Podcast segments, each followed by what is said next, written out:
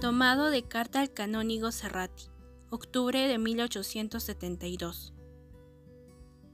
Condiciones especiales. La caridad y la obediencia. Pero esto no se consigue sino con una condición. La caridad es el vínculo de la unidad y la obediencia es su defensa. Toda obra, por bella y santa que sea, puede cambiarse en daño común si no tienen aprobación de la obediencia. En miles de maneras puede meterse el diablo también con la apariencia de aventajar los intereses de Jesús.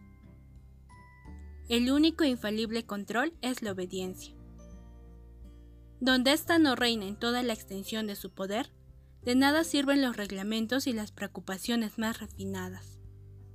La experiencia lo enseña.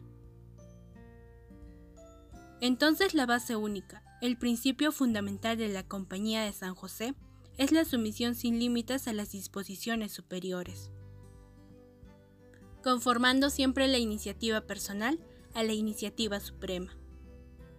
Por lo cual nada se haga por parte de los miembros de la compañía que no esté informado por este espíritu de sumisión a las directivas superiores.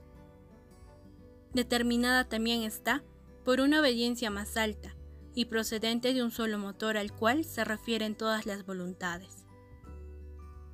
De esta manera la compañía estaría ya establecida desde este momento mismo, y le pertenecen potencialmente tantos miembros cuantos en Asti y en la diócesis son personas de buena voluntad.